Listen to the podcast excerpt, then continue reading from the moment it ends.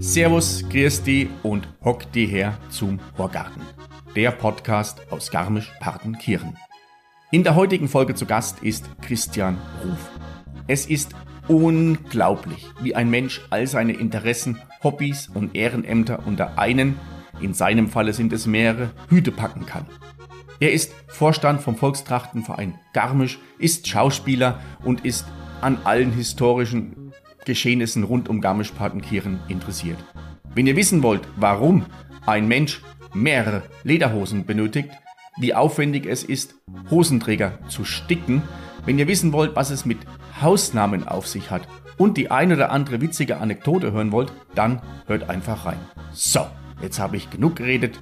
Euch viel Spaß beim Zuhören. Jetzt, liebe Leidern, sagt er, horch's gut zu, sagt er, Neuigkeiten, sagt er, gibt's grad nur, sagt er, was die Leute reden, sagt er, und was deren, sagt er, kind's beim Horgarten hören. Der heutige Gast im Horgarten ist ein Phänomen. Ich kenne keinen Menschen, der so viel über die Ortsgeschichte inklusive der Geschichte ihrer Häuser und der Bewohner kennt. Niemanden, der so viel Wissen zu Tracht, zu Tradition hat und die Eigenschaft, das auf eine sehr humoristische und spannende Art wiederzugeben. Er ist Volksschauspieler, er ist Landsknecht. Alles in allem ist er ein lebensfroher und toller Mensch. Herzlich willkommen im Horgarten Christian Ruf. Grüß dich, David. Jetzt hast du mir aber wieder, wenn man in Bayern sagt, in Geimel sagt, über einen schönen Kini gelobt. So ganz stimmt das nicht. mein Ziel war ja nicht, dich zu loben, sondern ich habe mir, wir kennen uns ja auch schon einige Jahre, ähm, ja nicht nur, also hauptsächlich erstmal beruflich und dann auch privat sind wir befreundet.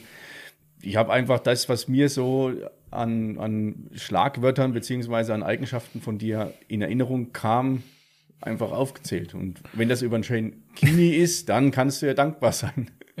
Ja, ja, na, vor allem das, was die Häuser betrifft. Ja, mein, man hat halt einige Anekdoten an der Hand, was jetzt gerade die nähere Geschichte betrifft oder so, aber es gibt da schon Profis in der Forschung von den alten Häusern, Garmischen Partenkirchen. Ihr wisst es selber, unser Josef Ostler oder alle möglichen Leute, gibt's ja die Publikationen.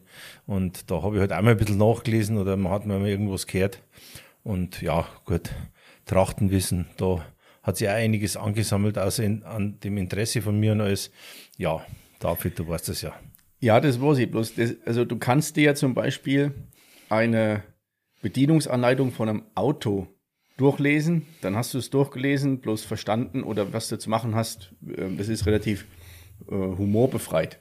Und wenn du jemanden hast, der das Wissen hat, beziehungsweise sich dafür interessiert und es dann auf eine Art und Weise übersetzt, dass ich zum Beispiel das sehr gerne zuhöre und das auch verstehe, beziehungsweise dann das miteinander verknüpfe. Das ist ja was, was Schönes. Ja, klar. Na gut, wenn man sich für was interessiert, dann brennt man meistens dafür.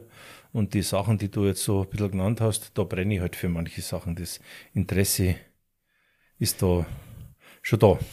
Welches Interesse war dann zuerst da? Das, also, was ich ja vergessen habe noch, du bist ja noch amtierender Vorstand des Volkstrachtenvereins Garmisch. Also war da zuerst das Interesse. Die, den momentanen Umständen geschuldet. ja. Ähm, war das zuerst das Interesse für das, das, die, die Tradition und damit auch äh, Tracht und so da oder hat, war erst dieses Interesse die Hausgeschichte oder?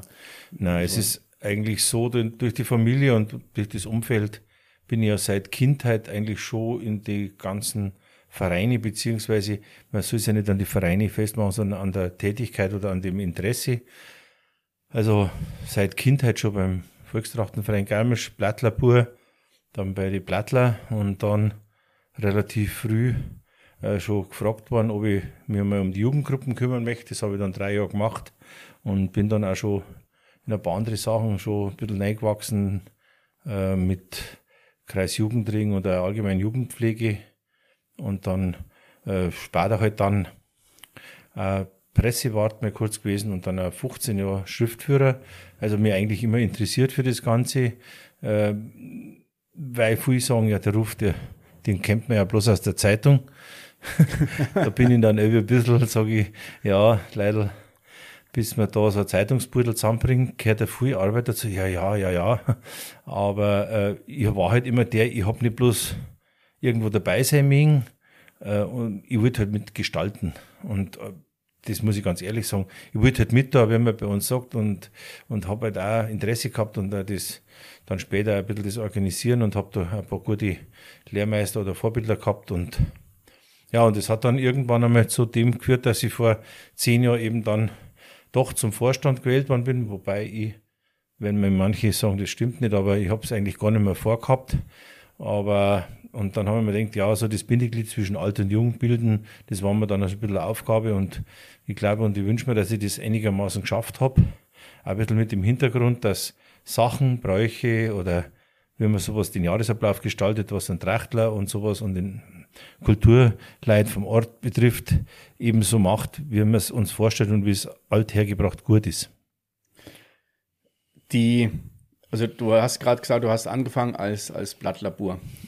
In welchem Alter fängst du da an? Mit fünf, sechs Jahren? also normalerweise die Jugendgruppen, so wie es jetzt auch gang und gäbe ist, fangen eigentlich so mit dem Schuleintrittsalter an, so fünf, sechs Jahre. Ich war ein bisschen später dran, äh, aber ich war so in der ersten, zweiten Klasse war ich dabei, ja. Wir waren ja damals ein Haufen Kinder. Wir waren zwischen 70 und 90 Kinder waren wir, oder wenn es gelangt.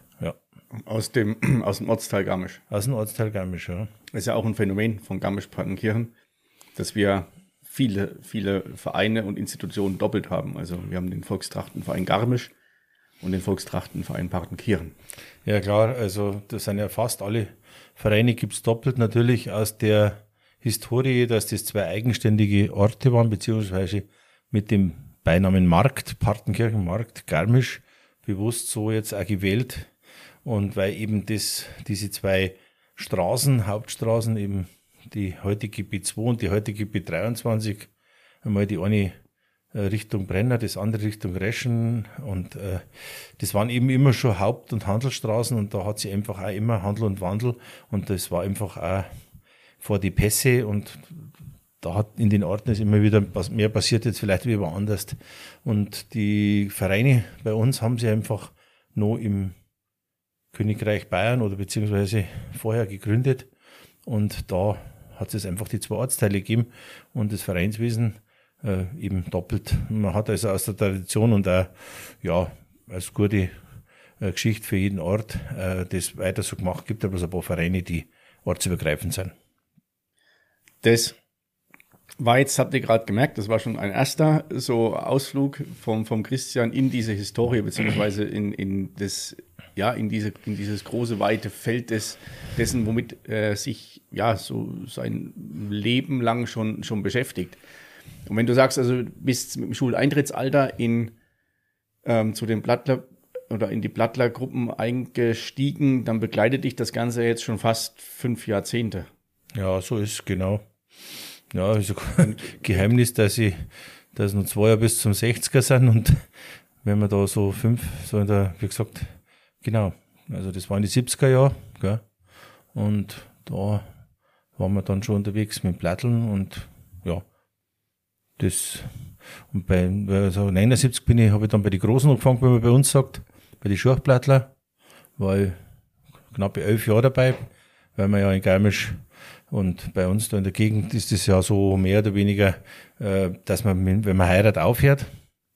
Und zum Platteln, also in der Gruppe. Man tut schon einmal die mit, beim Heidau oder sowas, am Bierzeit oder wenn was ist. Aber eigentlich, wenn man verheiratet ist, plattelt man immer ins Garmisch bei der Kurch, Grana. Das ist so bei uns da in der Gegend so der Brauch. Ja, dann ist es also, jetzt fällt mir gerade ein, also das, irgendwann hast du das Platteln aufgehört aber da das Tanzen nicht ganz sein lassen kannst. ja. Seid beim historischen Tanz aktiv. Ja, ja, ich weiß Was hat schon, es damit was auf das sich? Ja, ja, gar nicht, gar nirgendwo hin. es gibt ja bestimmte Leute, die, die, also der David hat jetzt, muss ich das übersetzen, angesprochen auf meine Mitwirkung beim alten Tanz, sagt man in Garmisch. Ja, also die, historische, der Tanz, historische genau. alte Tanz. Also eben die Geschichte und das läuft ja ein bisschen langsamer ab. Na, Das sagt man, das schuldet dem Alter oder der Körperfülle oder sonst was. Aber es ist halt eine ganz äh, alte Sache, die bei uns im Volkstrachtenverein Garmisch eine ganz hohe Position hat. Also äh, von außen wirkt es äh, wie eine äh, Tanzgruppe von älteren Herren und Damen. Aber äh, damals, wie der Volkstrachtenverein Garmischen 1896 gegründet worden ist, war es eben auch nicht gut bestellt, eben um diesen überlieferten alten Tanz aus der, ja, sagen wir mal, 1830er, 1850er Jahre. Da hat man den höfischen Tanz, sage ich jetzt einmal, ein bisschen imitiert, also dieses ganze Menuettartige.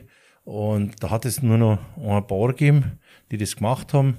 Und der Volkstrachtenverein hat sich das an die Anfangsjahre als große Aufgabe gemacht und ist sogar verewigt, wenn das jemand mehr aufpasst bei einem Trachtenfest oder wenn der Volkstrachtenverein marschiert, äh, ist eben auch dieses historische Paar, wo damals war, äh, auf der Fahne verewigt. Wir haben mittlerweile drei Fahnen, eine ist recht ramponiert, dann haben wir eine neue gekriegt in die 70er Jahre, die ist ein Schmuckstück, das haben wir einmal restaurieren lassen und jetzt haben wir einfach nur eine dritte Fahne, die jetzt so, äh, sag jetzt mal, Gebrauchsfahne ist und überall ist das Paar mit der historischen Tracht, die eben diesen historischen alten Tanz da gemacht haben. Ja, weil du gerade sagst, das ist was, was Besonderes. Gibt es das bei, bei anderen Volkstrachtenvereinen auch? Oder seid ihr der, der Einzige? Also, es ist speziell da im Werdenfelser Land, wo es diesen Tanz gibt, in Garmisch und auch in Partenkirchen. Äh, den Tanz haben sie dann auch die Granerer ein bisschen später zeigen lassen, von der Baderkirche.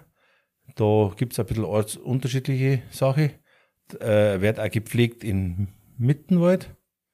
Und dann ist schon wieder gar. Also die alte Tracht, wie man das so nennt, oder die historische Tracht, die wird in mehrere Orte getragen. Oberammergau, Unterammergau hat eine ganz neue Gruppen, ganz nett. Die haben das früher schon mal gehabt. Da hat es dann auch bloß noch ein paar gegeben, dann hat es eben keiner mehr gepflegt. Dann Murnau ist gut und beieinander. Die historische Tracht, die haben ja auch die König Ludwig fahren führen die mit da. Na, die Bad Kohlgruber haben auch eine historische Tracht, eigentlich so da herin. Und die tanzen auch, aber den speziell den Tanz, den wir machen, Garmisch, Graner und Paterkirch. Und Mitterwald, nicht vergessen. Ja, nicht, dass es noch Ärger Wald. gibt aus dem Isartal. Ja, man muss, wenn man keinen Zettel hat, oder, ja, Ja, ich glaube, für sowas brauchst du keinen, keinen Zettel nicht. Das. man möchte bloß nichts vergessen. Ja, und daher, also das im Prinzip fängt das ja an äh, bei, als Blattlabor, jetzt ähm, auch thematisch im Grunde durch diesen ganzen Lebenszyklus, den du im, im Volkstrachtenverein oder den du da damit verbringst, beziehungsweise ähm, ja, wo du dich mit beschäftigst. Und war das so ein Grund, wo du automatisch oder wo du dann immer mehr in dieses Thema so, sage ich mal, reingesogen wurdest? Also wir haben uns ja schon oftmals drüber unterhalten und du hast ja äh, Bücher, die sind äh, Zentimeter, was weiß ich, 5, 6, 7, 8 Zentimeter dick, wo es um äh, ja, die Tracht in, in ganz Deutschland und im Alpenraum und sowas geht. Das ist so dann deine, deine Feierabendlektüre. Wie kann ich mir das vorstellen? Äh, Sowohl als auch. Also nicht bloß. Äh, Ich muss sagen, ich bin äh, immer schon seit der Jugend ähm, so ein bisschen, wenn irgendwas ist, hat mich interessiert, wo kommt's her oder wo geht's hin und dann hat man auch oft einmal in alten Truhen daheim oder ist, hat man irgendwelche Dinge gefunden und auch mit den Eltern unterhalten und mein Papa ist ja sein ganzes Leben auch schon beim Trachtenverein. Meine Mama tragt sie ihr Leben lang schon Tracht und ihre Familie waren, die Vorfahren waren auch beim Bauerntheater und alles. Und da waren wir auch immer schon in der Familie schon so ein bisschen, was heißt kritisch, aber man wollte, immer, wenn man in Garmisch sagt, sauber daherkommen. Und dann hat man, habe ich mich halt auch manch, mit manchen Sachen auch hinterfragt, warum er jetzt das Gewand so hat oder so hat oder wie das gegangen ist. Und dann hat man aus die schlechten Zeiten gehört, wo nichts da war, so wie mein Papa immer verzeiht, wie er von einer guten Bekannten ein, ein seidenes Häuschen halt geschenkt gekriegt hat, weil sie auf eine Hochzeit müssen haben, er und sein Schwager.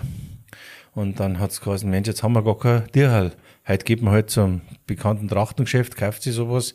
Die mehreren haben das Geld auf der Seite. Ja, ich schenke euch das Tierhall, hat sie gesagt, das war bloß eins. Ja, aber dass der Hans auch eins hat, hat es in der Mitte auseinandergeschnitten, übers Eck. Dann hat ja jeder halbers gehabt. es war in der Wurst, heute hat es nicht aus dem Haus dran, aber jeder hat wenigstens Ja. ein Stück äh, Trachtenteil gehabt, äh, sauber beieinander, das Dirhal, wenn man bei uns sagt, also das Krawattentuch, von dem rede ich jetzt, vom Mann, und gehabt und hat eben fortgegangen. Und solche Sachen haben halt mir auch inspiriert, wo ich mir oft denke, wie man oft manche Leute mit dem Althergebrachten ein bisschen lässig umgeht, weil heute kann man sich alles leisten und so. Und ein bisschen schön ist auch, dass in der letzten Zeit so die jungen Leute zwar ihr Tracht beim Verein tragen, so wie man sich vorstellt, manche nennen es Uniform, aber man muss ja irgendwo mal ein bisschen eine Linie haben, aber so was Gott sei Dank die Freizeit betrifft oder die andere Zeit, wo man nicht mit dem Verein unterwegs ist, ist das Ganze alles ein bisschen offener geworden. Da sagt man, Mensch, da hat man wieder so ein Joppen entdeckt oder einen Stoff an anderen und nicht alles so ein bisschen einheitlich. Und da lebt das Ganze und das freut mich eigentlich recht. War das zu deiner Zeit, also vor zehn Jahren, als du den, den Posten oder die, ja, die, die, die Position des Vorstandes eingenommen hast, den du ja gar nicht wolltest? War das, Ja, wolltest du. Nein, das ist jetzt vielleicht falsch interpretiert. Es, Nein, nein, nein. es ist ein bisschen auf mich so zugelaufen, aber ich habe es nicht, wie viele Leute behaupten, betrieben, dass ich es wert, aber bin auch gefragt worden bei uns, macht man was, wenn man gefragt wird. das bin ich geworden. äh, war das, war das damals noch anders? Also so, dass, dass es noch eine klare Trennung gab zwischen der, wenn ihr jetzt, also gerade die Jünger, wenn sie beim, zur Festwoche oder so sind, da haben sie die, das ist Dirndl und ähm, das Quant Ozung und in, Ja, in der Freizeit das nicht. war schon ein bisschen in die Richtung. Ich sag, das war eher vielleicht so vor, vor 30 oder war das alles ein bisschen so in einem ziemlich festgelegten Rahmen, aber heute, äh, wie gesagt, heute lasst sie der Ort, es gibt wieder Hutmacher, es gibt äh, wieder Herrenschneider, es gibt äh, im Trachtengeschäft, das Name jeder kennt, äh, ist man auch zu verschiedenen äh, Dingen wieder, man hat eine Manufaktur, man, da kann man sich was anschaffen, was ein bisschen anders ist. Früher hat es halt ein bisschen auch vom Angebot, wie, die Schnei wie es die Schneider nicht mehr gegeben hat oder wo man es nicht mehr gehabt hat, hat es halt einfach, was weiß ich, drei verschiedene Joppen gegeben und so und da war das also ein bisschen, ist es ein bisschen eingefahren gewesen, sage ich jetzt mal. Und jetzt ist, also ich rede jetzt nicht von der Vereinstracht, die ist ziemlich gleich, wobei sich die auch bewegt hat. Ich habe ja da schon mal so Vortrag gehalten und sowas, so jede Generation bringt ein bisschen was anderes rein, aber es hat sich schon ein bisschen bewegt alles. Und das Schöne ist das, vielleicht ist es durch das beliebter und moderater, dass man sagt, Mensch, ja, und da gibt's ja, da gibt's ja Orte im Werdenfels, da sagt man irgendwie, äh, wenn vier beieinander sind, haben es fünf verschiedene Hirte auf. äh, aber das ist die Individualität und die Persönlichkeit kommt da raus und das ist eigentlich das Schöne, weil, äh, ich sage jetzt einmal, du sitzt jetzt da auch mit einem Cap auf, also so ein Basecap und da tut das ist auch- ein Bavarian Cap. ja, genau, mit dem Edelweiß drum. drauf, ja. Und da mag auch jeder ein bisschen Individualität nicht bringen oder auf Zöpfe gehabt man einen Namen aufsticken oder so. Und so ist halt in der Tracht auch, man möchte jeder ein bisschen Individual- Individualität nicht bringen und das kann man bloß selber machen. So, solange man da eigentlich in der Tradition bleibt, ist es schön. Also ich, ich erinnere mich an das Gespräch mit dem Grasecker Franz ähm, von dem gleichnamigen äh, Trachtenhaus. Und er hat mir ja auch erzählt gehabt, dass die, die Tracht ja auch gewissen modischen Entwicklungen unterlegen ist. Also, unterlegen, ja, unterlegen ist. Also in den 70er Jahren hatten die Hosen auch ein bisschen mehr Schlag gehabt oder waren die, der Bund etwas höher geschnitten und das ist ja alles, oder das unterliegt ja schon auch so gewissen Entwicklungen. Ja, das stimmt wohl. Also, es gibt so eine kleine, wie gesagt, ich hab, du kennst mich ja zu alles, habe ich immer so eine blöde Geschichte dazu. Und äh, Deswegen hockst du ja da. in die 80, 80er hat mein Bruder geheiratet und da muss ich dazu sagen, man hat, äh, mein Papa hat natürlich ein grünes Gewand gehabt und so weiter. Ich noch nicht. Die waren, also das grüne Gewand, dass man das da schon so früh oder bei der Firmung schon gehabt hat, das war bei uns nicht. Da hast du das Salongewand angezogen oder sowas. Also wo man dann so alles gehabt hat. Und dann ist es halt gegangen, mein Bruder heiratet. Ja, jetzt brauchen wir grünes Gewand. Der Papa wollte ein neues, mein Bruder natürlich zum Heiraten und ich natürlich als Bruder auch. Ja, wir haben drei Geschäfte gebraucht damals. Also äh, hat er damals in Garmisch auch drei Trachtengeschäfte gegeben. Und dann gab's ja noch, wie du sagst, äh, die Sachen, dass da äh, Schlaghosen, dass mehr oder weniger nur ein Schlag drin war, weil das die Schnitte und äh, Rundbund, sagt man, also wo ein Gürtel reingehört in die Hosen. Und dann hat man dann irgendwie noch hinten in die Hosen so, so Streifen reingenäht, der Stoff, dass die Lederhosentrager, also die, wo man zur Lederhosen tragt, Ja, die waren ja dann bei der Hosen ein bisschen zu kurz, das, das waren so Verlängerungen. Also kann sich halt gar nicht mehr vorstellen, weil ein paar Jahre später irgendwann ist dann das gekommen, dass man die sogenannten Spitzbundhosen, also die äh, sind anders geschnitten, die kennt man von dem alten Schnitt von der Wiesmathosen oder so her. Heute ist gang und gäbe, das kann sich gar keiner mehr vorstellen, dass man früher einen grünen Anzug gekauft hat und da waren Hosen dabei mit Gürtelschlaufen. Aber das hat sich dann auch der Nachfrage und auch natürlich der Spezialisierung von dem genannten Trachtenhaus Grasiger, wobei ja mit denen ich sehr gut verbunden bin und nett und wir haben schon viel besprochen, äh, dann auch anders geworden ist. Wie viel Quant hast du daheim? Viel zu viel. Danke, danke für diese. jetzt, wär, jetzt werden Sie manche Hörer denken, ja, der braucht ja so viel, dem wird er wieder alles zu klar. Wobei das Gott sei Dank in den letzten Jahren sich äh, äh, ein bisschen, Gott sei Dank, gelegt hat, dass ich mit meiner Kleidergröße nicht zufrieden bin, aber sie bleibt wenigstens etwas gleich. Ja, einiges. Also, das ist wie bei vielen Hobbys, ich denke, äh, wie habe ich zu dir jetzt einmal gesagt, der Angler hat nicht nur eine Route ja, das stimmt. oder der, was weiß ich, aber sagen wir, ich habe schon diese Hauptsachen oft einmal doppelt oder mei, du hast drei Lederhosen, kurze, drei Knierbundhosen, weil da hast du dann mal wieder doch, jetzt lass ich mal neu machen, weil muss man vielleicht auch Hörern sagen, die wo anders zuhören, werden für so Land oder gerade bei uns, da gehört es vielleicht auch zum guten Ton, bei an Festtagen oder Sonntagen, da hat man nicht so alte Lederhosen wie sie vielleicht im Münchner Raum, Mensch, schaut die toll aus und die hat Patina und so weiter.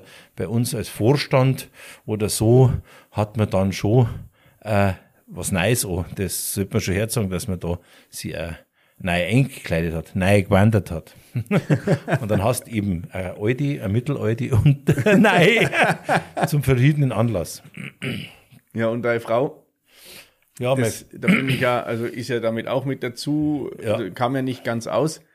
Und das habe ich ja bei unserer Vorbesprechung, äh, habe ich das so gesehen, dass deine Frau ja dir wahrscheinlich dein, deine 20. Hosentrager Oh ja, ich weiß gar nicht, was. Nein, das ist Hosentrager, wie gesagt, eines der individuellen Dinge beim Werdenfels. In Werdenfels, es gibt natürlich auch Orte, da ist das äh, ortsmäßig ein bisschen oder vereinsmäßig ein bisschen äh, ähm, steifer oder festgelegter, aber bei uns, da hat man schon gerne mal wieder einen neuen Hosentrager und ein neues Muster und es gibt ja die zwei verschiedenen Ausführungen, da kann jetzt auch wieder miteinander Stramin gestickt und die durchgestickten, wenn man sagt, oder Stielstich, also die Blumen mit die äh, Filz oder Stoff und die anderen sind Gobelin. Ja, meine Frau macht ja gern Handarbeiten. Du warst ja letztes Mal bei mir daheim. Da gibt's gerade wieder ein paar neues Hosen, ein paar neues Paar Hosentrager. Und sie hat mir da einen letzten runden Geburtstag auch gemacht und so weiter. Ja, das sind jetzt so Anlässe. Und dann sagt man, hat man halt wieder einen neuen Sonntagshosenträger oder, ja. Und das ist, da, da ist, kann ich bloß Danke sagen. Also die, damit ihr euch das mal vorstellen könnt, die Hosenträger, wir werden sicherlich bei ähm, auf Instagram werdet ihr ein paar Bilder davon sehen, wie so ein Hosenträger ausschaut. Das sind einige Quadratzentimeter zu bestickendes Material und pro Quadratzentimeter sind es 49 Stiche. Ja, jetzt kommt drauf vor, aber das ist der feine Stramin, ja. Ja. Genau, sieben mal sieben. Also sieben Stiche. Feiner Sand. Äh, feiner Sand. 49 und der Hosenträger ist so im Schnitt, sag jetzt einmal sechs, sieben, acht Zentimeter breit, je nachdem. Und dann das Ganze nochmal mit Meter zehn, Meter zwanzig, je nachdem. Und dann noch das Zwischenteil. Das ist die Matheaufgabe bis zum nächsten Mal. Also wer das jetzt ausgerechnet hat, kann uns gerne in den äh, Kommentaren das Ergebnis schicken und vielleicht gewinnt das richtige Ergebnis was. ja.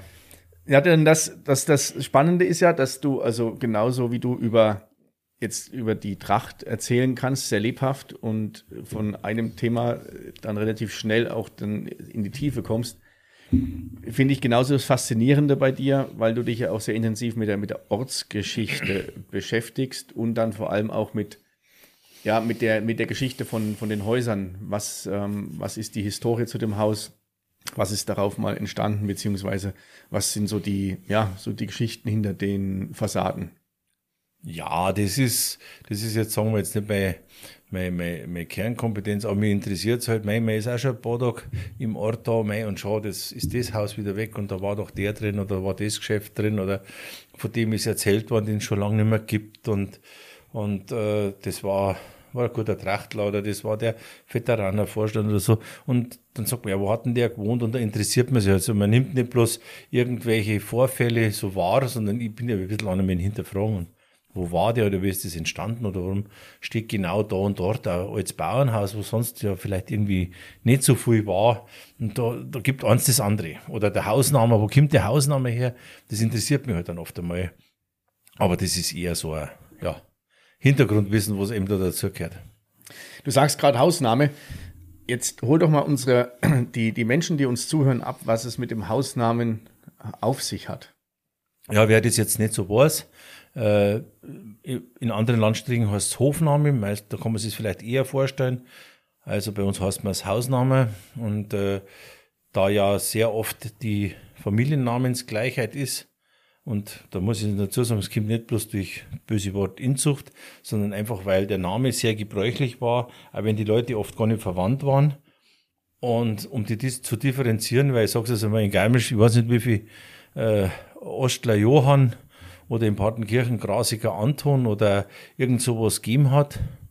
Und dann hat man die einfach unterscheiden müssen, weil wenn du anfängst, ja der Junge, der Alte, oder der Ding, dann bist irgendwann einmal nicht gekommen. Dann kommt eben der Hausname dazu, eben der Hofname von dem Haus, wo sie raus sind. Und dann weiß man schon eher, wer das ist. Aber das ist halt ein bisschen im Gebrauch, ein bisschen eine verreckte Sache, wie man es bei uns sagt, weil, also ich habe es ja schon mal erzählt, es gibt einen Namen in Partenkirchen, der hat, ähm, ich komme ja wieder auf Anekdoten, äh, die, die haben ähm, gleichen Familiennamen, gleichen Vornamen und den gleichen Hausnamen gehabt, weil eben kinderreich und so wieder. Und dann kommt immer noch ein Spitzname dazu. Oft ja. irgendwie der Name von der Mutter oder irgendeine andere Begebenheit, also oder na so, äh, so, so Hausname, äh, Verlängerungen, also und da gibt es bei der Kurve nicht, der lebt leider nicht mehr. Das war der der Hurderer Warstel Tony, weil der war vom Hurderer Warstel Tony, ja, und so.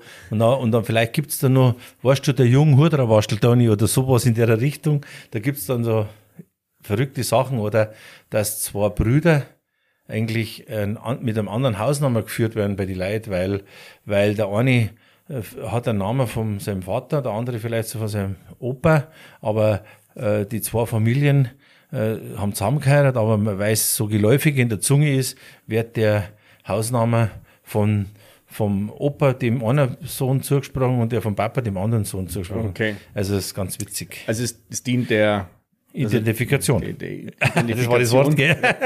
Ich hätte jetzt sagen wollen, Unterscheidung. Ja, ja. ähm, was ja wahrscheinlich in, in vielen Regionen so der Fall ist, dass vielleicht der Hausname das nicht ist.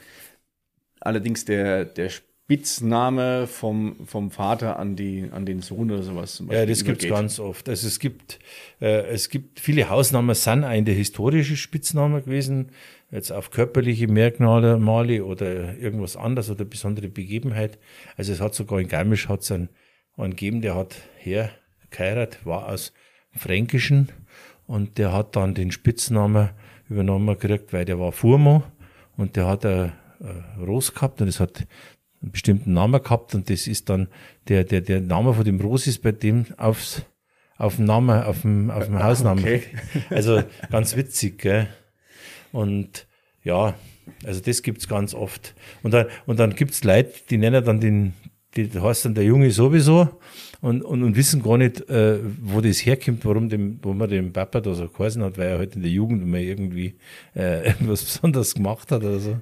Ja, das mit, den, das mit den Hausnamen war in meiner Anfangszeit für mich das echt ähm, erst verwirrend und ich habe mich gar nicht auskennt, weil ich die, die, die, die Menschen mit mit ihrem mit ihrem Schreibnamen, Schreibname, ja. äh, kannte und dann wir hatten ja viel mit ähm, damals mit dem Streckendienst oder mit den Verschönerern vom, vom Bauhof zu tun. Ähm, die haben mir dann was erzählt mit dem Hausnamen. Ich überhaupt nicht gewusst, von wem sie reden. Naja, äh, da gibt's ja wirklich den, die, den, den Fragesatz, den obligatorischen, da gibt's ja die berühmten bei uns in, in, in Garmisch, ähm, wem, wem kehrst? Hast du das auch schon mal gehört? Also, Ja. also wer ist, aus welcher Familie kommst du? Und dann gibt's den Fragen, wie schreibst du eigentlich? Wie schreibst die du eigentlich? Also das, da ist das die Frage nach dem Schreibnamen, also nach dem bürgerlichen Namen, darf man sagen. Und äh, ich habe wirklich, es gibt auch Familie, die, da habe ich mir wirklich nicht gewusst, wie sie die schreiben. Also wie die geheißen haben. Das hat man immer so gesagt und oh, da habe ich es mir wirklich nicht gewusst. Ja, was, was antwortest du, wenn ich dich frage, wem jetzt du? Es gibt ja Böse, die sagen Papa und Mama. Aber bei mir, mich fragt eigentlich fast keiner mehr. Weil mein Papa, mein Papa ist ja ziemlich bekannt. Das kann ich ja sagen, der Rufkarri, wie man bei uns sagt, weil ich bin ja der Ruf Christian. Der Rufkarri, mein Papa ja, Gott sei Dank haben wir noch. Und äh, ja, bekannt als, was ja jeder Schützenhauptmann, ehemaliger Sanitäter, äh, Sanitätskolonie, Leiter und hat auch viel gemacht. Trachtler ewig schon und auch so. Genau. Ja, wie du dich schreibst, ist ja. Da heißt dann bist du vom Rufkarre. Ah, aber das ist natürlich schon 40 Jahre her, dass jemand sowas gefragt hat. Ja, so wie du dich schreibst, also das ist relativ einfach mit den drei Buchstaben. Ja, ja, ja. wenig verkehrt machen. Ja. Ja, Jetzt, jetzt haben wir im Grunde dein, dein riesengroßes Thema ähm, ja, Trachtenverein und auch dieses äh, Hobby, Wi- Hobbywissen, Wissenshobby, ähm, die, die Geschichte der Trachten, weil alles, was dazugehört, so dann die ganzen ja, Historie, so wer, wer hängt mit wem oder wie hängt was miteinander zusammen. Das nimmt ja schon viel Zeit in Anspruch, aber es ist ja nicht so, dass du noch mehr Zeit zur Verfügung hättest für ähm, ja, was ja naheliegend ist, war ja dann Schauspieler. Du hast ja als, als, als kleiner Burscho äh, geschauspielert. Dann warst du bei einer, was war das für eine Fernsehproduktion? Da warst du Bei Föhnlage war bei dabei. Föhnlage warst du Bei mit dabei. Heimatkrimi. Theater hast mitgespielt. Wie, wie bringst du das noch alles unter, dein, unter deinen Hut? Naja, unter, unter meinen Hut eben. Ich habe mir auch noch mehrere Hüte. Ah, okay. Ja, also es, ja, irgendwie war das einfach dieses hungrig sein nach vielen Aktivitäten oder nach vi- viele Interessen einfach oder ja, das hat sich so ergeben, ja, mei. Sagen wir mal, das Pri- Privatleben hat sich schon viel in die Hobbys, Interessen und im Ehrenamt abgespült, also Hut ab meiner Frau, was da alles mitgemacht hat und ja, na, daheim ist man da nicht viel. Ja, es gibt ja viele Sachen, da ist der Frau mit dabei. Ja, ja, das ist eigentlich ganz schön, ja. Meine Frau kenne ich eigentlich auch ein bisschen vom, also vom Tanzen her, die hat Volksmusik gemacht, hat gespielt, tanzt und ist auch jetzt beim der historischen Gruppe dabei. Ja, das, also beim Volkstrachtenverein dabei, das passt so, so ganz gut zusammen.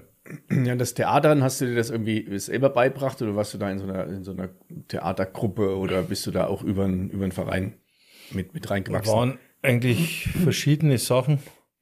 Also als Kind hat man halt da, das heißt im Kindergarten, in der Schule ist oft einmal was gewesen. Der Volkstrachtenverein hat ja jedes Jahr sein Trachtenball, da hat man dann schon wie ein Akter oder so Kuriositäten gespielt, das weiß man jeder, es gibt ja die beim Trachtenball.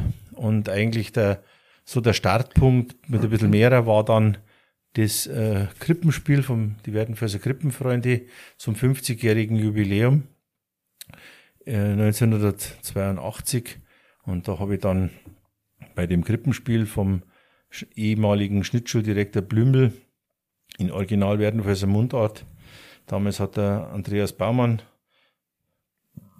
der leider schon verstorben ist, hat dann die Spielleitung gemacht. Ähm, Remwerke, wie gesagt, die haben dann eben viele Leute braucht für dieses Original äh, Werdenfelser Krippenspiel zu machen. Wir haben über 40 Leute und da habe ich den bösen Hausknecht spielen dürfen. Und das war so ein bisschen ein Startpunkt für das ganze Jahr. Da, das, das haben wir dann fünf Jahresmythos wiederholt. Am Anfang haben wir es noch gleich mal jährlich wiederholt. Und da hat sich so eine Theatergruppen bildet und auch eine Freundschaft. Die gibt's noch bis heute. Und später haben wir dann noch ja, das Viereleiten gemacht. Das war, ist auch ein historischer Stoff, äh, eben aus Partenkirchen. Und aber zwischendrin, ja, ist dann einmal in Greinau wieder losgegangen. Die haben auch das Bauerntheater wiederbelebt. Da bin ich dann auch kurzfristig dazugekommen, weil es leider junge Leute war. Da haben sie einen alten Bauern gebracht. und da bin ich auch lang dabei gewesen, bin heute noch dabei, aber jetzt nicht mehr so aktiv. Ja, äh, wie gesagt, der Trachtenverein hat mich da ein bisschen, auch, bin ziemlich in Beschlag genommen. Und ja, und das kleine Theater, darf ich natürlich nicht vergessen, die haben mich da, sind einmal auf mich aufmerksam geworden. Aber wie gesagt, äh, gerade ein bisschen zurückgefahren, das alles, leider auch durch die Situation und natürlich auch durch mich, weil, wie gesagt, der Trachtenverein, da muss man ein bisschen flexibler sein, da kann jeden Tag auf Deutsch gesagt irgendwas passieren. Das war mir dann ein bisschen in der Fülle ein bisschen zu viel. Aber werde wieder hoffentlich irgendwo einen Einstieg finden. Also das, das ist ja auch kein Geheimnis, dass wir viele Jahre ähm, Arbeitskollegen waren, bis du deinen deinen Job verändert oder gewechselt hast. Und das, die Bühne, äh, sei es egal wo, das, also das Entertainen beziehungsweise die, die Menschen zu unterhalten, das liegt dir schon auch sehr im, im Naturell. Ja. Also du hast ja Freude dran, beziehungsweise Irgendwie. du steigerst dich hier dann rein und dann mit unserem auch noch gemeinsam oder von dir früheren gemeinsamen Arbeitskollegen habt ihr euch ja dann sehr gut rein also sehr ja. gut gegenseitig ergänzt und dann äh, ganz stark reingesteigert. Darf man natürlich nicht vergessen, ähm, man hat ja, ich habe ja jahrelang äh, dienstlich auch das betreuen dürfen mit dem Theatersommer bei, und dann Kultursommer. Das waren ja insgesamt, glaube ich, 15 Jahre. Und da habe ich auch mitspielen dürfen. Freiluftaufführung, große Freiluftaufführung 2002 im Kurpark und dann diverse Stücke danach. Äh, Ludwig Thoma, äh, ja, zweimal und ja, waren wirklich schöne Sachen. Da haben wir auch viel gelernt, weil da mit, wie man immer so sagt, mit Profis arbeiten, da, da merkt man dann, wie weit man eigentlich da weg ist, manchmal, oder was man da lernen kann. Jedermann war eigentlich so das Größte fast in Wartenkirchen. Das war sehr, sehr toll. Hat man wirklich was, boah, hat man gelernt, was, was da los ist auf der Bühne, wenn es pressiert. War wirklich gut, ja. Und wie gesagt, ich mache es gern, muss ich mal ganz ehrlich sagen. Und Leute unterhalten, ja. Ja, wenn ich irgendwo bin, dann mag ich schon auch nicht bloß in den Torten sitzen. also, ich mag schon in der ersten Reihe hocken. Bin, da muss man sich jetzt ganz ehrlich zugeben. David, gib noch ein Bier.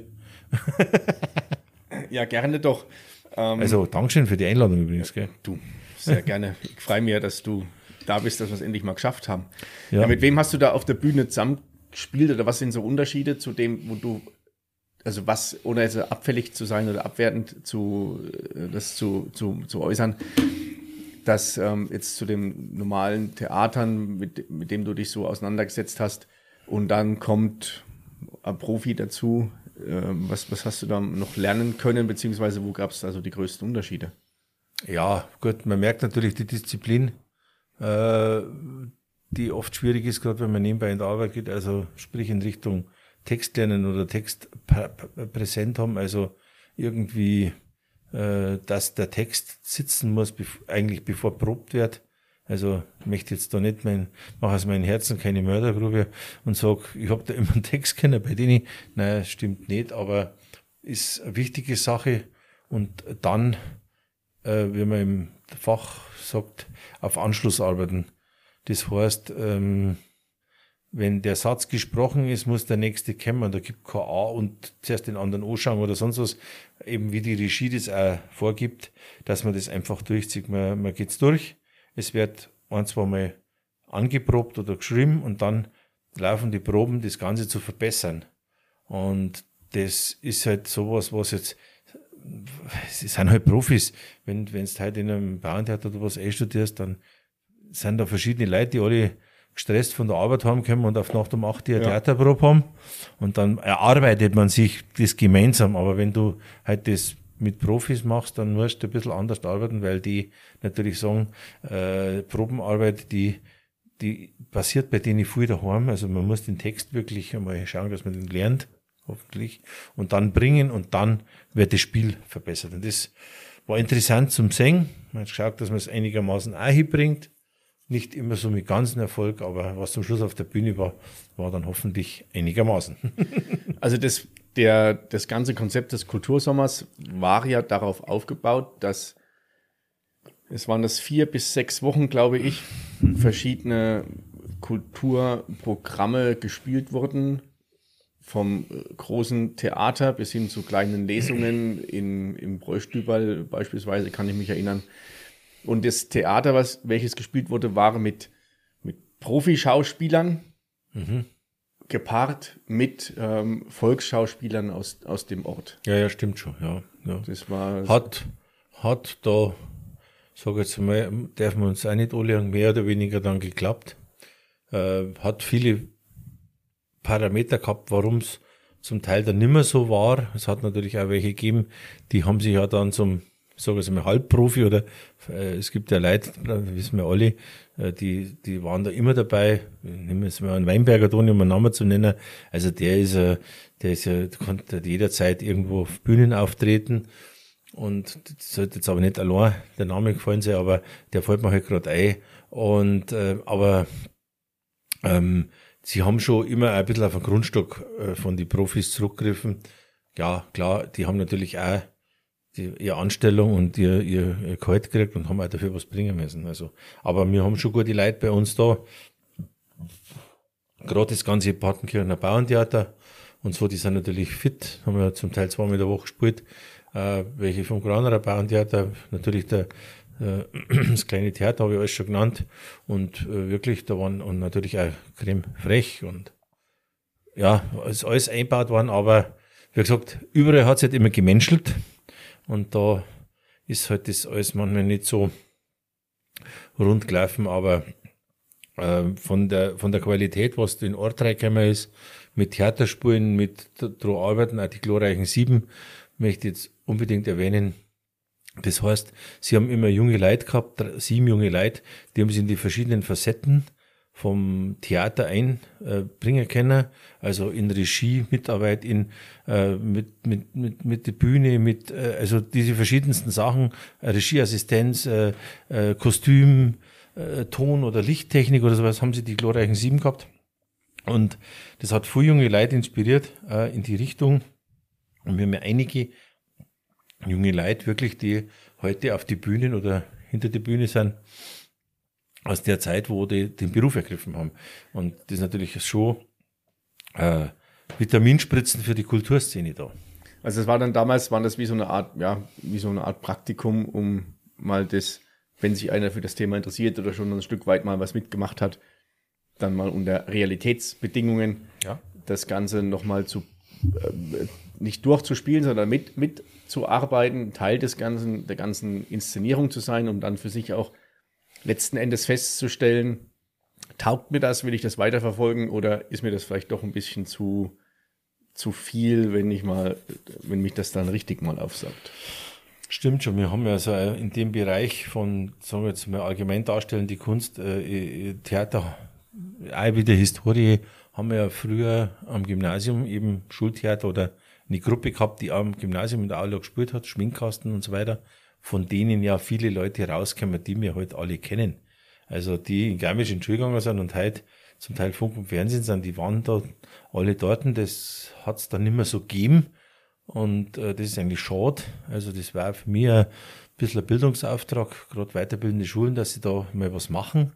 Aber das hat einmal, wie gesagt, lange Jahre jetzt der Kultursommer da ein bisschen mit aufgenommen.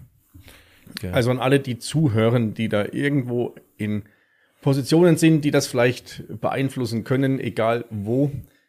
Gebt euch einen Ruck, habt ja. den, den Mut, das zu machen. ist Es wichtig, dass junge Leute begeistert werden für das, ja, für das haben, Thema Kultur. Wir haben Orte im, im Landkreis, also es kann man ja reden, ist ja kein Problem, so was Oberammergau abliefert. Jeder kennt die Person, aber dass man die Schauspieler oder die Darsteller, nennen wir es immer Darsteller, das ist mir lieber das Wort, äh, nach zehn Jahren nicht irgendwo aus dem Hut ziehen kann, oder die Sänger oder die Musiker, sondern da gehört einfach von, von der ganzen, die ganze Kulturgeschichte von, von der Jugend, sag ich jetzt mal, schon ein bisschen aufgebaut und dann ein bisschen rauszogen, der kann jetzt das oder der kann jetzt das.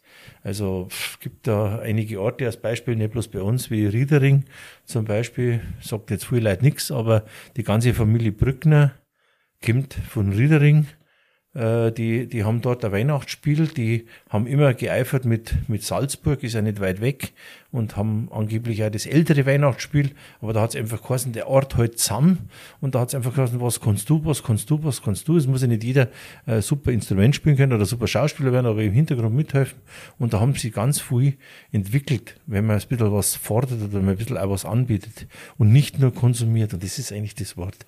Nicht bloß sagen, heute geh ins Theater, heute ist über das Netz, äh, und das meiste Erfolg oder das Schönste ist einfach auch von die Leid führt Leid. Und da man jetzt im Ort. Und das ist halt auch schön. Und da haben die beide Parteien Spaß. Das ist richtig.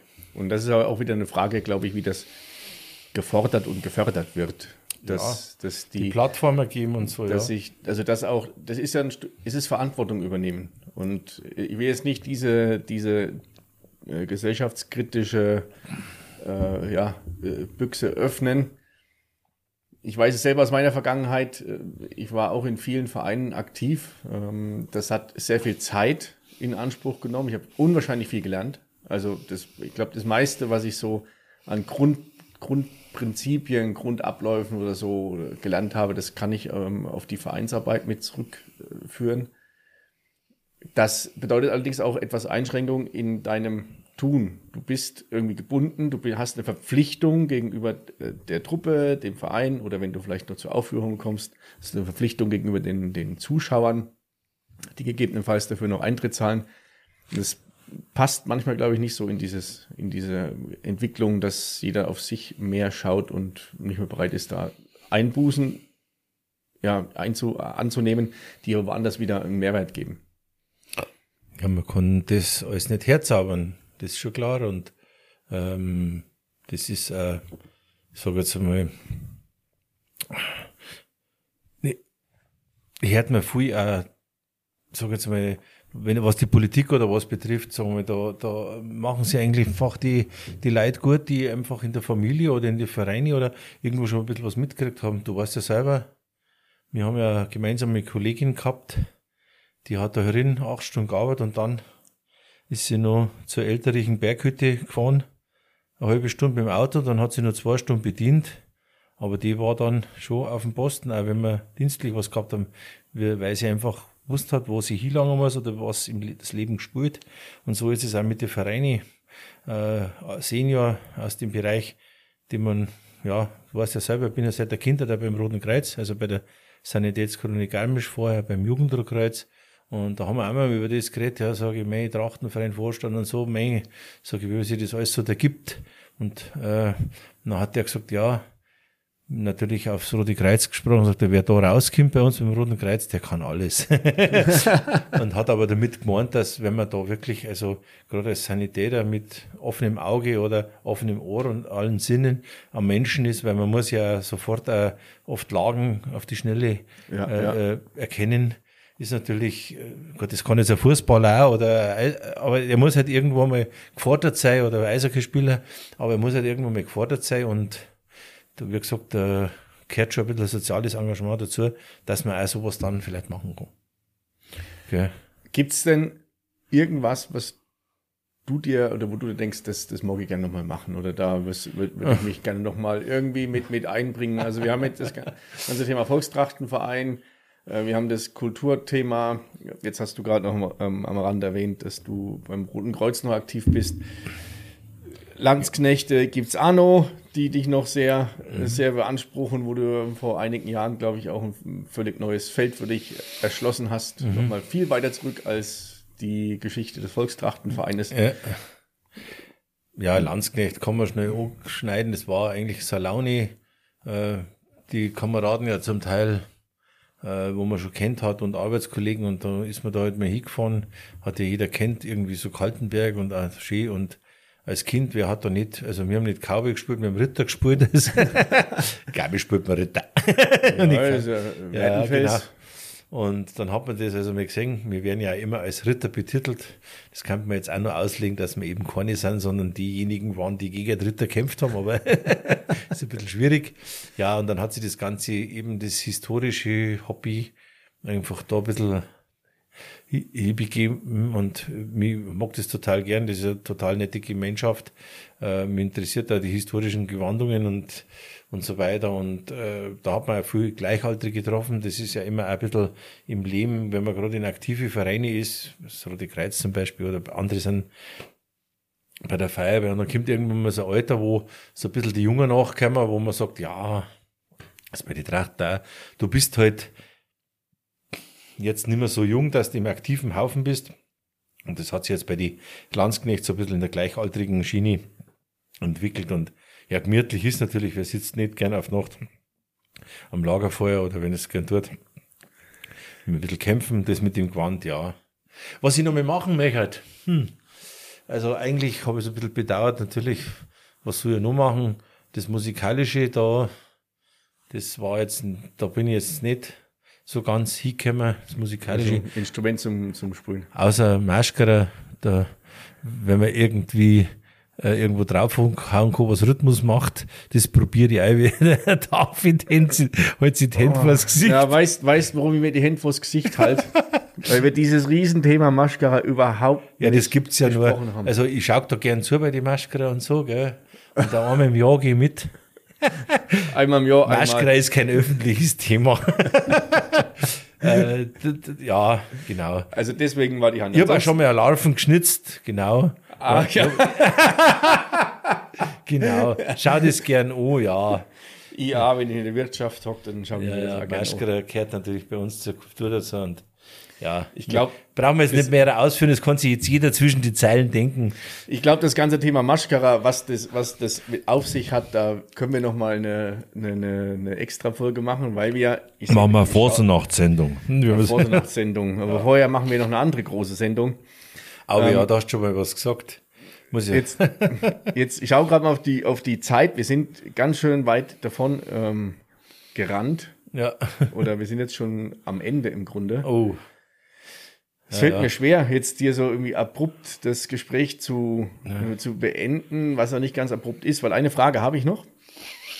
Und zwar, ähm, wenn du dir aussuchen könntest, zu welcher Zeit, also in welchem, ja, in welchem Jahrzehnt oder in welchem Jahrhundert du gerne mal für zwei bis vier Wochen in Garmisch-Partenkirchen leben würdest, wann wäre das bei dir? Das ist schwierig. Aber ich glaube, es war schon also natürlich äh, vom Habitat und also die Zeit im Mittelalter, da bin ich ganz ehrlich, die ist äh, grausam und schür und unbequem gewesen. Also das ist, wenn man das noch hochstilisiert und sagt, das war schön, das ist ein Schmarrn. Aber so in der Zeit, wie man sagt, Vielleicht ist es da, wie, äh, wie sagt im Bayerischen Amtsgericht, eigentlich eines der Lieblingsbauern, der die, die Welt noch in Ordnung waren. Die Menschen waren sittsam, das Bier war dunkel und, und so weiter. Der, der regiert hat der Kronprinz also in der späten, im späten Königreich Bayern. Ich glaube, da darf ich schon ein bisschen hinpassen. das, das ganz spontan ja. Ja, aber die schlimmsten Verfehlungen waren ein junges Mädchen zu verführen, vielleicht zu viel Bier trinken. Das, der, der Amtsrichter hat keinen auf die Guillotine geführt. das, das würde uns auch eine gewisse Sicherheit geben, gerade ja. das Letztere mit dem Bier. Ja. Ja, Christian, du, ich sage vielen Dank für das Gespräch und diesen kleinen, ja, das war ein wilder Ritt durch die Historie und ähm, durch verschiedene Geschichten fand es sehr, sehr schön und kurzweilig, wie im Grunde jedes Gespräch mit dir. Du bist natürlich eingeladen zur Vorsonachtssitzung. Prunksitzung. zur Prunksitzung zum Thema Maschkara, was da die anderen so machen. ähm, ja, ich sage einfach nochmal vielen Dank. Ähm, Wünsche dir alles, alles Gute. Mai war das eine schöne Horgartenheit. Ich hoffe, es hat euch gefallen und vor allem hoffe ich für alle Menschen, die uns außerhalb vom Werdenfelser Land hören, ihr habt den Christian verstanden. Falls nicht, dann schreibt mir einfach, es gibt eine Übersetzung ganz persönlich von mir. Passt auf euch auf. Pfiat euch, bis zum nächsten Mal.